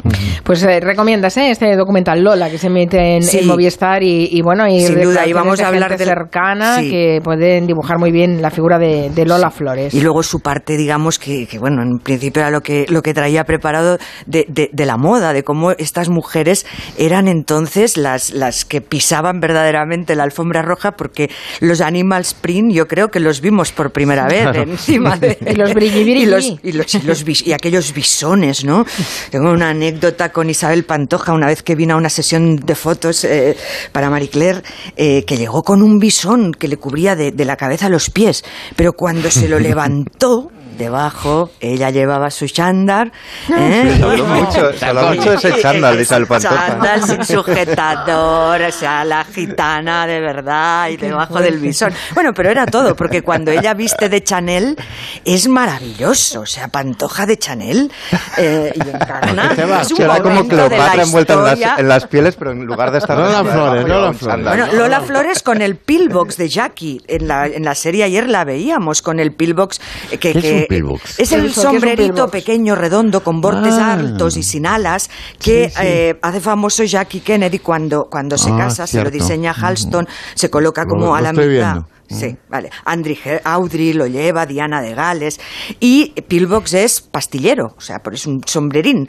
Y, y entonces eh, Lola ayer la ve- a Lola la veíamos con un courage o imitación, eh, botones por la, en la espalda, ¿sabes? Esos trajes abotonados en el- por la espalda con el, con el pequeño sombrerito y luego pues también con, con sus satenes fucsia, que parece que es el, el color, ¿no? De, de las folclóricas cuando se visten de satén. Sí, sí, bueno, sí, toda una, toda una imagen. Bueno, y yo cre- creo que ella se vestía también pensando en el escenario. No sé cómo, Sí. cómo lo haría en su vida cotidiana, pero yo siempre la vi pensando en el Sí, sí. escenario, siempre muy arreglada y muy, y muy puesta, ¿no? Eh, sí. sí, qué gracia. La verdad es que es, es, una, es una artistaza, hay que reconocerlo y, y poco ¿Y os, más. os acordáis, recordáis aquella serie que Antena 3 emitió en la que ella contaba su vida y Mm, ella hacía sí. la representación de su vida? Creo Y que con guiones de, de Riollo, de Javier Riollo. Sí, y era bueno, buenísimo, era porque se ponía buenísimo. delante de la cámara, o sea, rompía la cuarta pared, Sí, sí, se adelantó sí, a todo, totalmente. cogía el teléfono, llamó al Lo- lo- teléfono, ring, ring, en Manolo Caracol, que dice de no sé qué, ya, Oye, su- favor, su hija- fantástico, fantástico. Su, su hija Lolita, su hija Lolita está considerada una gran actriz. Hizo un telefilm eh, eh, producido en Cataluña y ro- rodó en catalán. Bueno, ha hecho teatro en esencia. ha hecho la figura de la columeta, de, Sí, eh, que va- tiene mérito, ¿eh? Mm, y, mucho. ha, y ha sido muy aplaudida ¿eh? en el teatro aquí en, en Barcelona. Ujú. Y bueno, ellos de hecho parte, tienen una parte catalana, porque el pescadilla viene Sí, de los gitanos de Gracia, ¿no? Bueno, de hecho, y hay como el- siempre el dilema eterno de quién inventó la rumba Sí. catalana. Si en la calle de la Cera, la escuela Pérez, Pérez, sí. o en Gracia sí. con el pescadilla. Sí. Hay que resolverlo eso. Yo, yo lo tengo claro, como soy de San Antonio, yo siempre he sido de la calle de la Cera. pero- Yo del pescadilla. yo, yo, del yo más de gracia, mira, Sí, yo soy yo más de, también. yo como, como Joana. Si os escuchara Dejadme Peret, que- que os si os escuchara recomiende- Peret, Si un os día le dije escuchara a mí- cuidado. a mí- un día le dije a Peret, a mí me gustaba también mucho el chacho. Y me dice, Noy, ¿tú tienes dos padres? digo, digo, pues la rumba tampoco. Vale, soy yo. Vale, vale. Qué grande, Vale, qué Pérez, vale. Era grande Pérez también, Hombre, ¿eh? Por Grande, favor, que Buenísimo. unas personalidades que son brutales. Pues os recomiendo un libro eh, que mm, acabo de hecho de escribir pa- eh, sobre él para, para publicar mañana, que se titula Wittgenstein, los flamencos y los gitanos. Es de Pedro G. Romero. Ahora mismo hay una exposición brutal en el Reina Sofía de Pedro G. Romero, artista, investigador sobre el flamenco, un artista muy inclasificable. Y cuenta una historia, no nos da tiempo, pero a los que os guste el flamenco y a los que os preguntéis por qué lo gitano ha permeado tanto en nuestra sociedad, ha influenciado en nuestra cultura y en cambio continúa muchas veces visto desde, desde el estigma, en, en, digamos, en el marco social, incluso euro- en Europa, eh, pues os aconsejo que, que- que- que leáis este libro. Es No- brutal. ¿Nos lo repites el libro? ¿Cómo se llama? Witt- Wittgenstein, el, fi- el filósofo, Wittgenstein, Los flamencos y los gitanos, editado por Arcadia, de Pedro G. Romero. Ah, perfecto. Pues vamos a hacer una pausa y después ya hablamos de, de, de otras cosas, que de, de- de animales de compañía nos va a hablar Anton Recha. Ay, qué, mi- ay, qué miedo, ay, qué miedo, ay, qué miedo. Zoofilia. Recuerden este nombre, Eva Sánchez, porque hoy su hijo se ha comido todo sin decir su celebérrima frase, Mamá, quítame lo verde. Ella ahora es tan feliz como el día que empezó a ahorrar con línea directa. Eva, otra superhéroe sin capa. ¿Dónde va a estar mejor tu seguro de hogar que en línea directa? Cámbiate y te bajaremos el precio de tu seguro sí o sí. 917-700-700. 917-700-700. Condiciones en línea directa.com. La marea solidaria de Ponle Freno vuelve a las calles de Madrid. El próximo domingo 21 de noviembre regresa la carrera de A3 Media por la seguridad vial, de la mano de Fundación AXA y con el patrocinio de CGA Red de Talleres. Y si no puedes venir a Madrid, apúntate a la carrera virtual. Inscríbete ya en ponlefreno.com. El importe íntegro de tu inscripción se destinará a ayudar a las víctimas de accidentes de tráfico. Ponle Freno y Fundación AXA juntos por la seguridad vial. Recoge tu dorsal en el Centro Comercial Gran Vía de Hortaleza del 18 al 20 de noviembre de 11 de la mañana a 8 de la tarde. Este fin de semana, CaixaBank realizará la unificación de sus sistemas informáticos con los de Bankia y empezará a operar como un único banco. Puedes consultar toda la información actualizada en caixabank.es. Gracias a nuestros clientes por su confianza. CaixaBank. Escuchar, hablar, hacer. ¿Te ha traído un jamón? Un jamón no. Un jamón legado ibérico de El Pozo. Delicioso. Intenso. Un jamón de veteado y brillo generoso con matices a frutos secos. Este sí que sabe. Legado ibérico de El Pozo. Siempre sale. Bueno, no, buenísimo. Y si lo prefieres ya lo tienes cortado en lasca. ¿Digestiones pesadas? Toma Sistema Alfa. Sistema Alfa contiene aloe vera y vitamina C que regula el tránsito intestinal. Te sentirás mejor. Sistema Alfa. Consulta a tu farmacéutico o dietista. Onda Cero, Madrid. ¿Adelgazar ahora? Pues no, no lo veo. Aunque la verdad es que sí me gustaría adelgazar. Uf, no, no quiero adelgazar. Pues este mes tienes hasta un 43% de descuento en el método Delgar. ¿Hasta un 43% de descuento? Pues está claro, quiero adelgazar. Reserva tu consulta informativa gratuita en el 91 577 44 77 y en adelgar.es. Y bye bye kilos. Adelgar, Todas las puertas que imaginas en Bricolaje Moraleja. Tenemos los mejores precios porque somos fabricantes. Visita nuestra exposición Calle Timanfaya 4 Humanes, bricomoraleja.com. ¿Te suena esto? ¿Verdad? En tu futuro profesional debes ser capaz de encontrar soluciones. Actualiza tus competencias en el primer Salón Internacional de la Formación para el Empleo. Formando Futuro, los mejores agentes formativos, lo último en tecnología e innovación. Palacio Municipal de IFEMA Madrid del 16 al 18 de noviembre. Entrada gratuita. formandofuturo.fundae.es. La carne está increíble. ¿Dónde la has comprado? La pedí hoy por Amazon Fresh. ¿Y los tomates? Por Amazon Fresh. ¿Y el helado? Por Amazon Fresh. Tienes miles de productos a elegir en Amazon Fresh o en las tiendas Día y Mercado de la Paz en amazon.es. Tu pedido en el mismo día en la franja de dos horas que elijas. Solo para clientes Amazon Prime. Más información en amazon.es barra supermercado. En Murprotec creemos que ahora es el mejor momento para invertir en un espacio sano y seguro, libre de humedades y con calidad del aire. Nuestros valores, confianza y seguridad, cercanía y profesionalidad. Orgullosos de ser madrileños. Estamos aquí con ayudas directas en apoyo a los hogares y empresas. Avanzar juntos nos hace únicos. Llámanos al 930 1130 o accede a murprotec.es.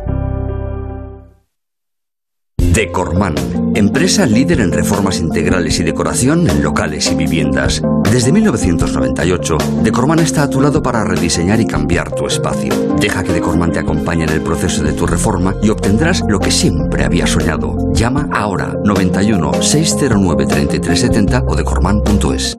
Mientras que muchos quieren ver la vida de color de rosa, cuando se trata del alquiler todos buscan el naranja. El naranja de la puntualidad del cobro de la renta, el de la morosidad cero, el de la calidad de servicio, el naranja de alquiler seguro. Si quieres ver la vida de color naranja, entra en alquilerseguro.es. Alquiler seguro, el color del alquiler. La terraza del Santo Domingo es gastronomía, tardeo, coctelería. Es una espectacular puesta de sol y es mucho más. Deja el asfalto a tus pies y descubre el cielo de Madrid con vistas 360 grados de la capital. La terraza del Santo Domingo, tu espacio de ocio seguro. Más información en la terrazadelsantodomingo.es. Si tiene joyas de firma o artículos de oro y plata, llame al 91 534 6706 o vaya a la Plaza San Juan de la Cruz 9. Si tiene joyas de firma o artículos de oro y plata, llame al 91 534 6706 o vaya a la Plaza San Juan de la Cruz 9. Le pagarán el mejor precio al momento. Y también bolsos de Vuitton, Chanel y Hermès. Si es que ya lo digo yo siempre, dúchate que sale económico, pero eso sí, hazlo en un plato de ducha de Duchamanía. Hazme caso, ¿no ves que una bañera tiene más peligro que meter los dedos en un enchufe? Y mira que son bonitos los platos de ducha de Duchamanía. Oye, con suelo antideslizante, sus mamparas para entrar a vivir, pues eso, dúchate que sale económico y llama a Duchamanía, que no me enteré yo que no lo haces. En Madrid, Paseo del Molino 6, 91 468 4907 y duchamanía.es. Facebook, Twitter, YouTube. Hay más de un medio para que nos sigas. ¿Cuál te gusta más? Onda Cero es la radio que siempre va contigo, porque estamos en las redes sociales para que nos sigas, para que opines, para que compartas noticias. OndaCero.es. Más y mejor. Somos como perro y gato que no se cansan de pelear si tengo frío tu calor. Anton Reisa nos quiere hablar de perros y gatos y animales que se cuelan en nuestra vida, en nuestro corazón y se quedan, pues claro, evidentemente para siempre ya ahí. ¿Y eso por qué, Anton Reisa? ¿Por qué te ha dado por ahí? Por He escogido esta canción tan estándar que compara a los seres humanos y nuestras relaciones con las mascotas, porque me ha reconciliado con las mascotas la lectura deliciosa de una novela, Perrita Country, de Sara Mesa. Sara Mesa es una de las novedades más impactantes de los últimos pocos años en, en la literatura en castellano. Cara de pan, Amor, son novelas también deliciosas. Y Perrita Country cuenta una historia muy sencilla, es una novela muy minimal, con capítulos muy pequeños, de una mujer que cambia de vida, se, se divorcia y empieza a vivir con su, con su, con su gato y decide adoptar una perra. Y aquí lo curioso es que el punto de vista no es la mistificación del ser humano interpretando a, las mascotas, sino que son las mascotas las que nos van un poco radiografiando la evolución emocional de los, de los protagonistas. Es deliciosa la novela, Perrita, Perrita Country, la, la recomiendo, está eh, publicada por páginas de espuma y con unas ilustraciones preciosas de un dibujante que se llama Pablo Amargo, que a mí me encantó. Rita Country. Bueno, esto, Además, de Sara hay que leer hasta la lista de la compra. Porque sí, sí, es, una escritora increíble. Decía que, que, yo me he reconciliado con las mascotas porque eh, cuando mi hija entera no, llegaba ni a los 10 años, hubo un caso, una experiencia terrible, que fue la primera vez que Antera se enfrentó al dolor de la, de la, del peligro de muerte, que fue el atropello de un perro absurdo que que teníamos y mi hija pasó horas y horas llorando y velando la noche entera aquel, aquel animal que bueno, al final salvó su vida. Y bueno, yo nunca he entendido bien esto de las, relaciones de las personas con las mascotas. Me sorprendió que, que, hace también dos o tres años a Manolo Rivas y a mí nos llamó una asociación que, fijaros, eh, se dedica a recoger perros abandonados en el camino de Santiago. Es parece ser que esos piadosos y humanistas peregrinos, cuando están llegando a Santiago, algunos llevan perro y lo abandonan. Fíjate a dónde llega la, lo, lo perversa que es la relación del ser humano con las mascotas. Principio yo no quería participar en ese acto solidario, luego eh, puse una disculpa tonta, pero llamé a los dos días y no sé si, si puedo ir, porque de repente se me ocurrió escribir el monólogo del bicho planetariamente abandonado, y yo ironizaba de cómo las mascotas, seguro que si nos ponemos en su lugar, les tiene que producir perplejidad o que los amos aseguren que, se entienden hablando con ellas, o que se, hay amos que se llegan a parecer físicamente. siempre, siempre físicamente está, yo creo, comprobado. Yo, te conozco a un tipo que tiene una cara, ya os imagináis, porque se parece a su pitbull. Pero bueno, en general me inspira ternura y respeto que la gente acuda a las mascotas. Normalmente imagino que huyendo de un, de un síndrome de soledad y, bueno, considerándolo siempre un miembro más de la familia. Yo me pregunto qué pensarán las mascotas de todo esto. Es curioso porque en gallego, por ejemplo, la expresión hijo de perra no existe, no se traduce. Bastardo, hijo de puta, es así, no hay, no hay literalmente hijo de perra, sino fillo de cadela, pero yo nunca le he oído a nadie decir, decir eso. Y mi amigo Miguel Ancho Murado, el escritor, asegura que nuestro Once Upon a Time, nuestro Érase una vez, era en aquel tiempo, cuando los animales hablaban, ¿eh? que es como empezaban los viejos, o sea que si, si lo dicen los viejos de Galicia, algo debe haber cierto de que los perros eh, hablen. A mí me parece chocante esta vinculación de los seres humanos con las mascotas y que conviven con cosas tan, a mí me dan un poco de grima, como los sofisticados experimentos genéticos. El pitbull, el pitbull y el doberman son puros experimentos genéticos. Bueno, buena parte de las razas no son auténticas, son mestizajes y son mestizajes, los humanos también lo somos, ¿eh? Ya, pero eh, hay, otra diversidad ahí, pero el Doberman, que es un, es un, yo escribí una obra que, que tenía que ver con eh, una costumbre que había en la península del Morrazo, en la, en la, ría de Vigo, en la que la gente compraba terrenos, no tenía dinero para hacer la casa, pero sí, sí hacía un cierre que en Galicia se pueden hacer los cierres hasta enlazando somieres de metal y se compraba un Doberman. No, solo en Galicia, en toda España. ¿eh? y se compraba un Doberman, porque el Doberman es la propiedad privada. Tú tienes un Doberman y ya te vendrá la fortuna. Bueno, si vemos eh, cifras estadísticas, que luego veremos, es, elocuente esta pasión universal por las mascotas. En el mundo hay más, hay más mascotas que niñas y niños. esto resulta, eh, resulta chocante. Muy chocante. Bueno, luego todo esto convive con situaciones de, de, maltrato. Antes hablaba de esa asociación que recogía a los perros que abandonaban los peregrinos al acabar el camino de Santiago en eh, cerca de, Compostela, pero eh, aparecen muchos perros abandonados en gasolineras y suburbios, con las familias marchan, igual que en alguna ocasión llegan a abandonar a los abuelos en gasolineras, eh, abandonan, abandonan a las mascotas. Y es curioso que el tercer negocio ilegal en el mundo, con más que mueve más volumen de negocio, es el tráfico de animales salvajes que es un, obedece a una lo que se llama mascotismo, que es hacer pasar animales silvestres por mascotas. Entonces entran ahí tigres, culebras. Sí, eso es un dolor de cabeza para el Seprona. Y, sí, sí, hay, hay tráfico en el mundo. Bueno, los, claro. los, hipopótamos de Pablo Escobar, ¿no? Sí, sí, por ejemplo, y... fíjate qué problemón con los hipopótamos. Sí, sí. Bueno, unamos a esta galería de horrores cosas muy recientes. Es decir, eh, hace muy poco, hace unos días, en Orense han detenido, después de años, a un tipo que se dedicaba a poner comida camuflada con clavos Ay, y tenía favor. aterrorizados a los, a los, a los vecinos de, de, de, un parque. La policía al fin lo detiene, pero requirió tres meses de vigilancia 24 horas para, para encontrar a este tipo que también le tiraba salchichas con, con alfileres.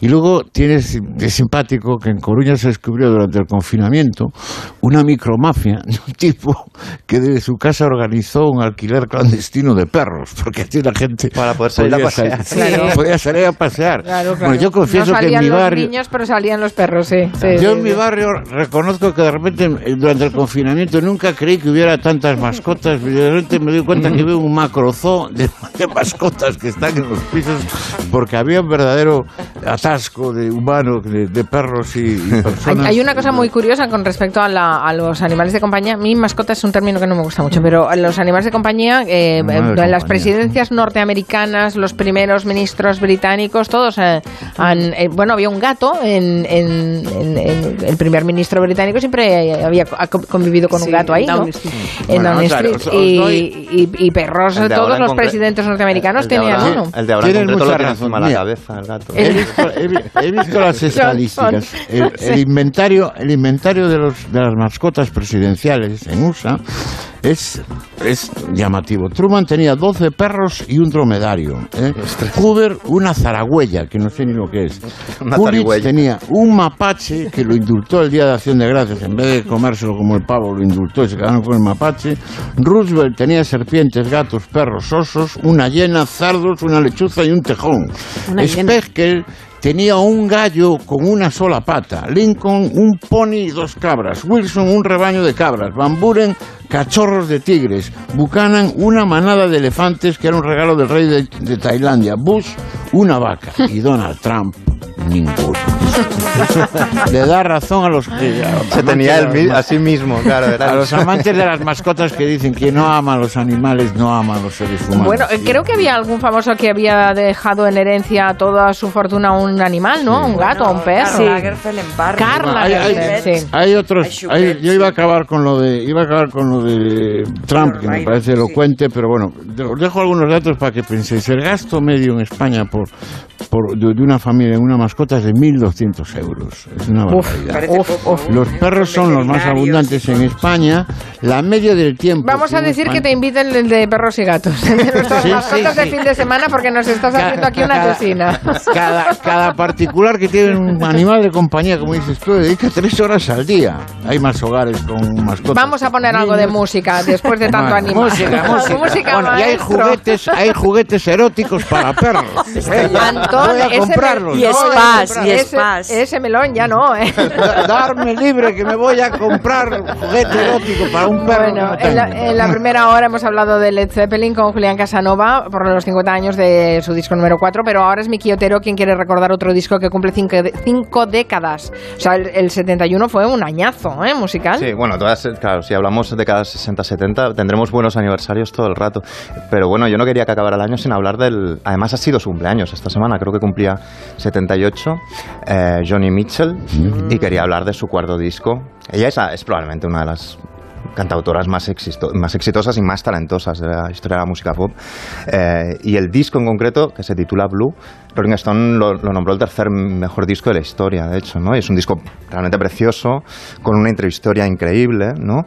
Y que es un retrato de las diferentes formas de amor y donde se expresa, digamos, el duelo por el episodio más triste de la historia de Johnny Mitchell, que es cuando tenía 21 años, estaba absolutamente arruinada y tuvo que dar a su hija en adopción. Y una hija que aparece en una canción que es Little Green, que lo fácil es denunciar eh, su actitud, decir que la abandonó sin escrúpulos, pero bueno, hay que escuchar antes este disco y hay que escuchar lo que sucedió. Y el disco realmente lleva más allá, digamos, las letras de música folk eh, confesionales que, expresan tus miserias, lo que te, hacen sentir las cosas, lo lleva a otro nivel. Realmente los cantautores de la, de la época se quedaron a, cuadros y musicalmente también, porque a ella le encantaba pintar y es una mezcla alucinante de brochazos de folk, de rock, de pop y de jazz.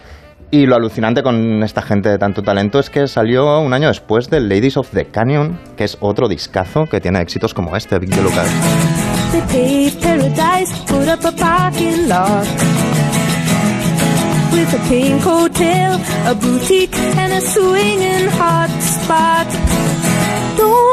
always to go that you don't know what you've got till it's gone?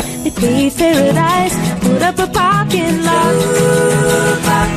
Y Blue, bueno, Blue es azul, ¿no? Estaremos de acuerdo, pero en inglés y también quiere decir tristeza. Y bueno, es que la, la, la historia es que la fama no, no, le sentó muy bien, pese a haberle costado alcanzarla bastante.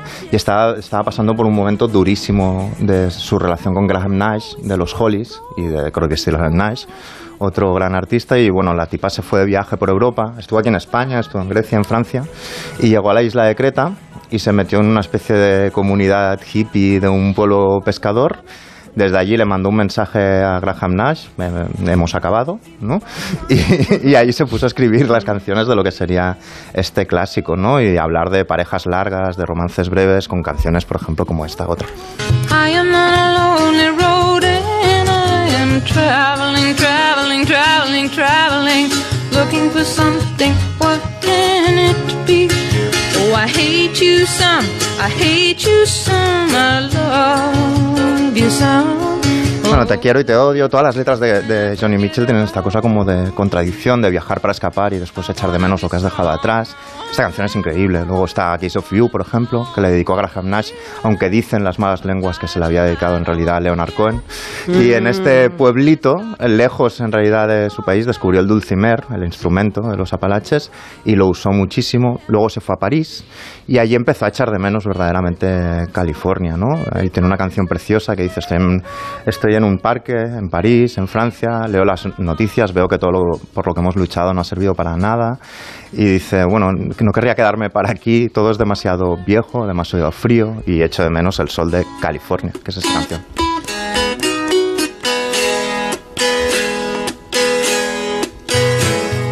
Sitting in a park in Paris, France, reading the news and it sure looks bad. They won't give peace a chance. That was just a dream some of us had. Still a lot of lands to see, but I wouldn't want to stay here. It's too old and cold and settled in its ways here. All but California, California, coming Y volvió. Hombre, después de componer esta canción, yo creo que tienes que volver. tienes que ser consecuente, ¿no?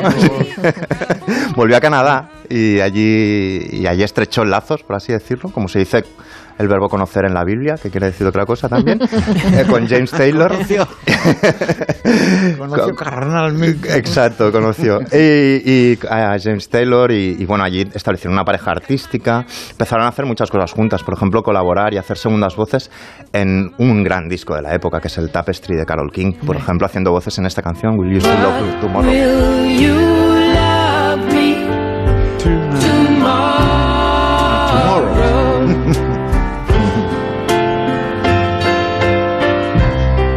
En, realidad estamos hablando como de las rupturas con Graham Nash, del romance con James Taylor, pero, pero él, ella seguía con todo el episodio de, de, su niña en la cabeza y con toda su historia personal. Johnny Mitchell había nacido en Canadá.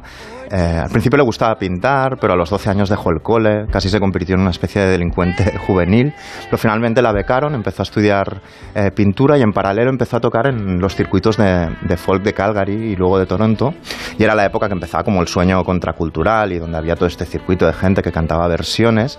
Y bueno, como en el mundo real, en el mundo del folk pasaba los mismos. Los, los hombres, de, por ejemplo, del circuito de, de Toronto eh, acaparaban las canciones más conocidas y era como si fueran suyas y ahí ella empezó a componer, gracias a Dios, sus propias canciones, ¿no? Y a finales del 64, en ese circuito, cuando era así de joven, se quedó embarazada del- de un novio que, que había, tenido, que había conocido estudiando en Calgary. Ella tenía 21 años, él tenía 23. Y en esta entrevista le preguntan por qué dejó la pintura y se dedicó a la carrera musical. Ella es muy clara. Because I got pregnant. Because I got I got pregnant. Porque me quedé embarazada y me tenía que buscar la vida. Pero siguió con el embarazo hasta que un día, meses después, eh, Brad, el novio, se pira a California para ser fotógrafo, para seguir sus sueños o algo así, y la deja embarazada de tres meses en una habitación de un piso compartido, sin dinero. Eh, con una chimenea, que es la única fuente de calor de un piso enorme. De hecho, los inquilinos de ese edificio el año anterior habían usado los barrotes de la barandilla para, para calentarse, y entonces la escalera no tenía ni barandilla. Y le dejó un dibujo de una mujer embarazada sentada al lado de la ventana y mirando la luna con un mensaje que era el, ladrón- el ladrón se dejó al marchar la luna en la ventana. Además de Critino era un poeta. Y ella años después le dedicaría Moon at the Window. No generalices.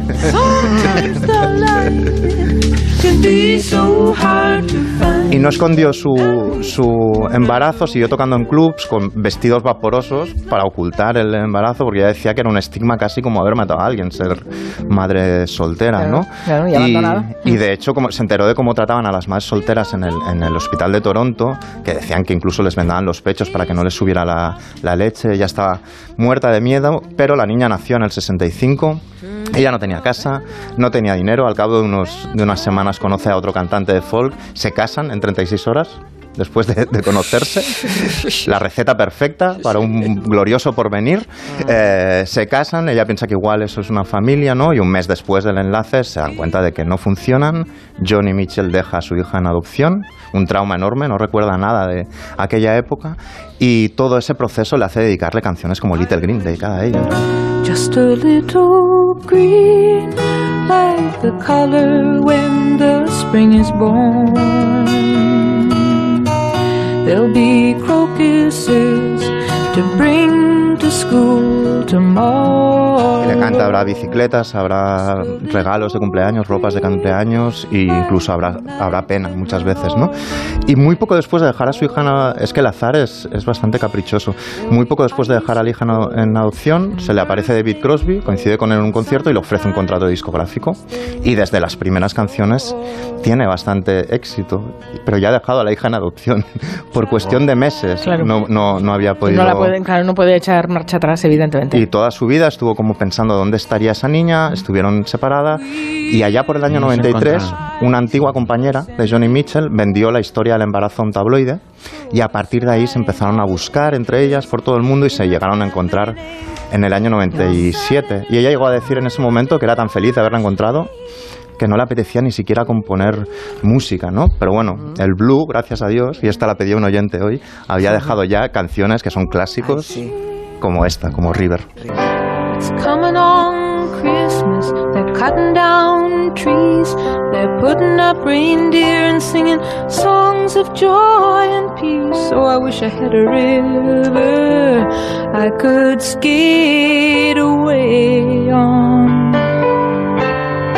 But it don't snow here. It stays pretty green. I'm gonna make a lot of money, then I'm gonna quit this crazy scene. I wish I had a river. Bueno, la historia tiene final feliz, pero bueno, qué, qué terrible, qué duro todo, ¿no? Sí, sí, sí. Bueno, es, es un carácter, vamos, alucinante el de Johnny Mitchell, ¿eh? Tampoco es un, solo un ser de luz, es una mujer con muchísimo carácter, con muchísimo talento. Ella sigue, sigue en su, a sus 78, sigue cantando y sigue pintando. Se ha hecho muy amiga de David Hockney ahora, el pintor. Y bueno, yo realmente, si tenéis un momento, eh, cualquier oyente, este fin de semana, si queréis como una hora de, de paz y de gloria, Blue. poneros el Blue de Johnny Mitchell en YouTube mismo, da igual, y, y ya veréis cómo funciona, ¿no? Todo pilla otra luz.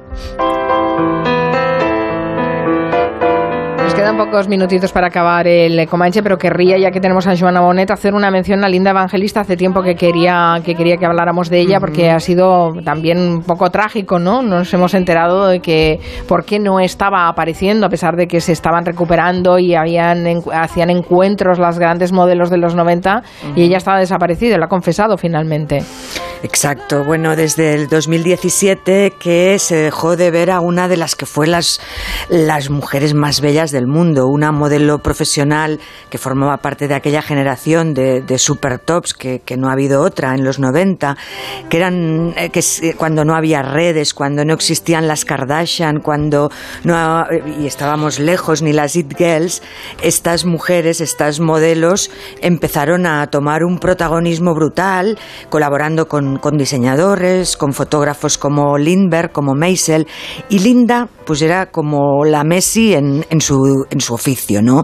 Era la número uno, era una mujer camaleónica, interpretaba mm, la moda de una manera muy especial, interpretaba pequeñas narraciones, eh, digamos siempre mm, con una gran capacidad también eh, de- como actriz, ¿no? Y una gran capacidad interpretativa. Y una cara muy especial y además también famosa Sí. por sus cambios de look permanentes, de color de, de pelo. de pelo, corte, se lo cortaba, todo, se lo... sí, sí. Sí, fue en, en aquellos momentos y además no, tampoco mm, respondía al canon oficial de una belleza muy endulcorada, sino que tenía ese punto felino, eh, un óvalo muy marcado, unos pómulos eh, muy potentes. Y la estética la ha desfigurado, ya no Sí, es y, esa y- bueno, pues lo de siempre. Mm, Hay dos cosas enormes. Bueno, sí, la han destrozado. Ella misma dice que se autodesprecia, eh, sufre hiperplasia adiposa. eh, se hizo un tratamiento que quería, por el cual quería congelar su grasa y ha puesto y, se y la han destrozado. Hoy es una, una mujer que ella misma dice soy irreconocible, no puedo trabajar como trabajan todas mis compañeras, aquel Dream Team de Naomi Campbell, Claudia Schiffer, Cindy Crawford y Tatjana Patic. Eh, ellas eran las que bailaban El fin con de una época, ¿eh, George Joana? Michael. Sí, bueno, El fin de una época. Sí, toda, exacto. Y el fin del Comanche, por cierto. Ahí está el espejo. Gracias, no podemos Antón hablar Reixa. hoy del espejo, pero hablaremos. Gracias, Anton Reixa, Joana Bonet, Miki Gracias. Gracias, Gracias. Nuria Torreblanca. Hasta chao. el lunes a las 3. Buen fin de semana.